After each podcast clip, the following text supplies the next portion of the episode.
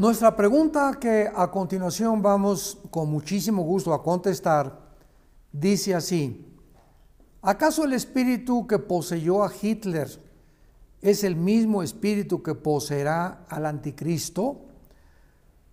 En el libro del Apocalipsis tenemos una revelación extraordinaria acerca precisamente del espíritu que va a poseer al anticristo en el capítulo 17 versículo 8. Cuando el ángel comienza a explicarle al apóstol Juan todo acerca de la gran ramera y los diez cuernos y las siete cabezas que tenía la bestia, que en este caso es el anticristo, nos revela algo bastante profundo del mundo espiritual en el versículo 8, que dice así, la bestia que has visto, o sea, el anticristo, era y no es y está para subir del abismo e ir a la perdición.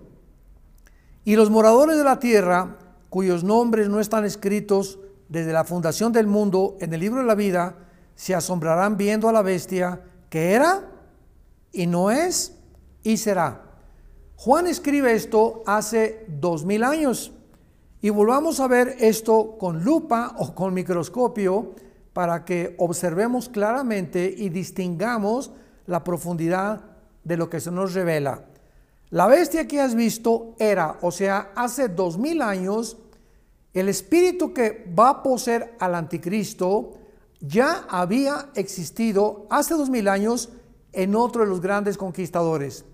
Muchos creen que fue en Alejandro el Magno pero sin embargo, ¿verdad? Pues es de carácter especulativo. De, de, cualquier manera, el espíritu que el anticristo va a poseer va a ser un principado satánico que fue y poseyó antes de Juan alguno de los grandes conquistadores del Medio Oriente. La bestia que has visto era, y no es, o sea, en tiempos de Juan hace dos mil años, este espíritu no estaba activo en el mundo y está para subir al abismo. Y esto ya encontramos en el versículo capítulo 11 de Apocalipsis, versículo 7, cuando se nos mencionan a los dos testigos que cuando hayan acabado su testimonio, la bestia que sube del abismo. Vamos a ver, este principado satánico que estuvo en algún conquistador antes del apóstol Juan, antes de más de dos mil años, habitó en algún grande guerrero del pasado. En el tiempo de Juan se encontraba prisionero porque dice, y no es, pero que en el futuro y está para subir del abismo. Y lo vemos subir del abismo en el capítulo 11, versículo 7, cuando dice que subirá del abismo para hacer guerra contra los dos testigos. Esto nos habla que estos principados satánicos que menciona el apóstol Pablo en el capítulo 6, versículo 12 del libro de Efesios, que no tenemos guerra contra sangre y carne, sino contra potestades, contra gobernadores, principados satánicos, huestes espirituales de maldad. El mundo se encuentra rodeado de una influencia terrible, maligna. Y en el capítulo 10 del libro de Daniel, en el Antiguo Testamento, la Biblia nos revela cómo operan estos principados.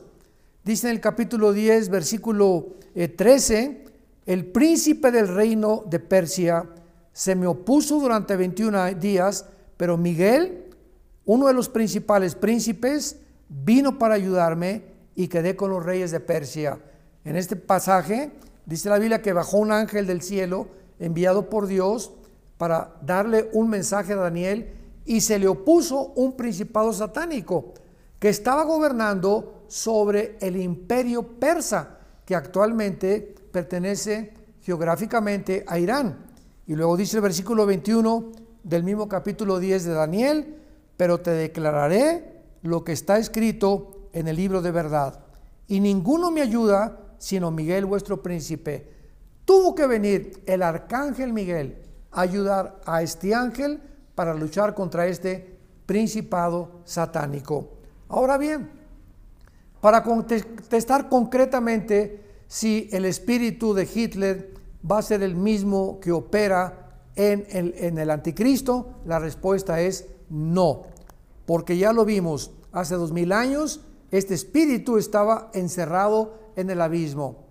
En tiempos de Juan no estaba activo y va a subir del abismo hasta que el anticristo se manifiesta, manifieste. Así que no pudo ser ni estar en la persona de Adolfo Hitler. Adolfo Hitler posiblemente tuvo algún otro principado satánico que no será el principado que habite en el anticristo.